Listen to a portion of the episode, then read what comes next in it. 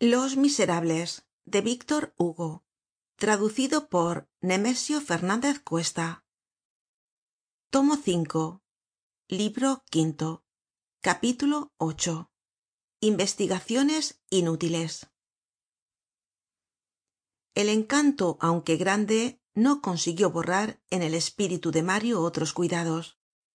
Mientras se disponia el casamiento y llegaba la época fijada se dedicó á hacer difíciles y escrupulosas indagaciones retrospectivas.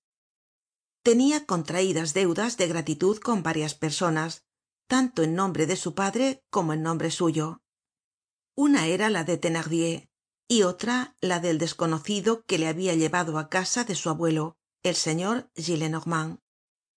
Mario deseaba encontrar á estos dos hombres pues no podia conciliar la idea de casamiento y felicidad con la de olvidarlos pareciéndole que esas deudas de reconocimiento no pagadas proyectarian una sombra en su vida tan luminosa en adelante. Érale imposible dejar tras de sí tales partidas en descubierto y queria antes de entrar alegremente en el porvenir recibir el finiquito del pasado. El que thenardier fuese un infame no impedia que hubiese salvado al coronel thenardier era un bandido para todos excepto para mario que ignoraba la verdadera escena del campo de batalla de waterloo y no sabia por lo tanto que su padre aunque debia la vida á thenardier no le debia en atencion á las circunstancias particulares de aquel hecho ninguna gratitud. Los varios agentes que empleó mario no llegaron á descubrir la pista de thenardier. Por parte de este individuo el eclipse parecia completo. La thenardier habia muerto en la cárcel durante el proceso.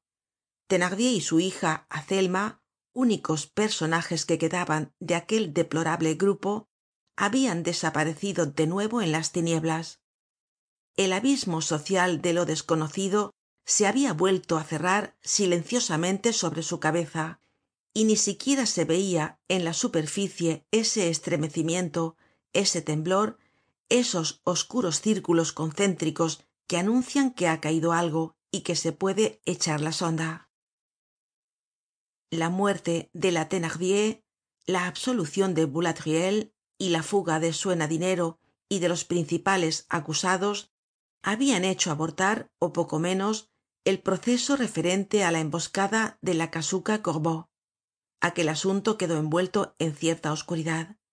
El tribunal habia tenido que contentarse con dos subalternos panchaud a primaveral a colmenero y de milliard a dos millares que fueron condenados á diez años de presidio siéndolo á cadena perpetua sus cómplices fugados y contumaces. Contra thenardier como jefe y autor de la trama recayó tambien por contumacia sentencia de muerte esta sentencia era lo único que quedaba acerca de thenardier y su siniestra claridad esparcida sobre este nombre causaba el efecto de una vela alumbrando un ataud por lo demás la pena capital lanzando á lo último del abismo á thenardier quien naturalmente queria burlar la vigilancia de la justicia espesaba todavía mas las tinieblas en que caminaba envuelto. En cuanto al otro esto es al individuo que habia salvado á mario las indagaciones dieron al principio algun resultado y luego cesaron de darle de ninguna clase. Consiguióse hallar el carruaje que habia traido á mario á la calle de las monjas del calvario la noche del de junio. El cochero declaró que el de junio de orden de un agente de policía se habia situado desde las tres de la tarde hasta la noche en el muelle de los campos elíseos por cima de la salida de la alcantarilla grande que á eso de las nueve de la noche la reja de la alcantarilla que da al ribazo se habia abierto saliendo por ella un hombre con otro á cuestas el cual parecia estar muerto que el agente colocado allí en acecho habia preso á ambos y que los tres entraron en el carruaje con direccion á la calle de las monjas del calvario donde se dejó al muerto que este muerto era el mismísimo mario á quien conocia perfectamente aunque ahora vivo que luego se habian vuelto á poner en marcha mandándole parar á pocos pasos de la puerta de los archivos y que allí en medio de la calle le pagaron y despidieron llevándose el agente al otro individuo. Esto era cuanto sabia y añadió que la noche estaba muy oscura mario ya lo hemos dicho no recordaba nada. Solo hacia memoria de que le habian cogido por detrás con mano enérgica en el momento de caer al suelo. Lo demás no existia para él. Recobró el conocimiento en casa del señor gillenormand. Perdíase en conjeturas. No podia dudar de su identidad. Cómo se comprendia sin embargo que habiendo caido en la calle de la el agente de policía le recogiese en el ribazo del sena junto al puente de los inválidos. Alguien le habia trasladado desde el barrio de los mercados á los campos elíseos. Y cómo al través de la alcantarilla.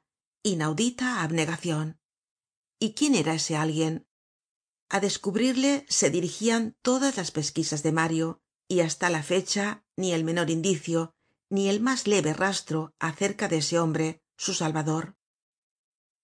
Mario aunque teniendo que guardar en esta parte mucha reserva acudió á la misma prefectura de policía. Allí lo propio que en otros puntos los datos que se recogieron no aclaraban nada. La prefectura sabia menos que el cochero.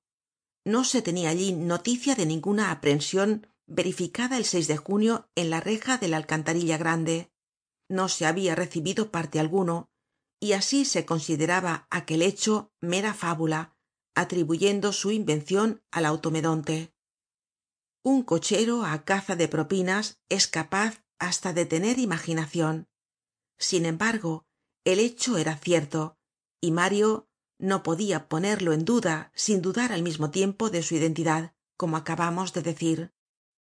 Todo en este extraño enigma era inexplicable qué habia sido de aquel hombre personaje misterioso á quien el cochero vio salir de la alcantarilla grande con mario desmayado á cuestas y que el agente colocado en acecho prendió en el acto de querer salvar á un insurrecto qué habia sido tambien del agente por qué este agente habia guardado silencio habria logrado evadirse aquel hombre habria corrompido á la gente y en tal caso cómo no daba señal de vida acudiendo á mario que se lo debia todo el desinterés no era menos prodigioso que la abnegacion por qué no se presentaba tal vez no necesitase de recompensa pero la gratitud del beneficiado no está nunca de más al bienhechor.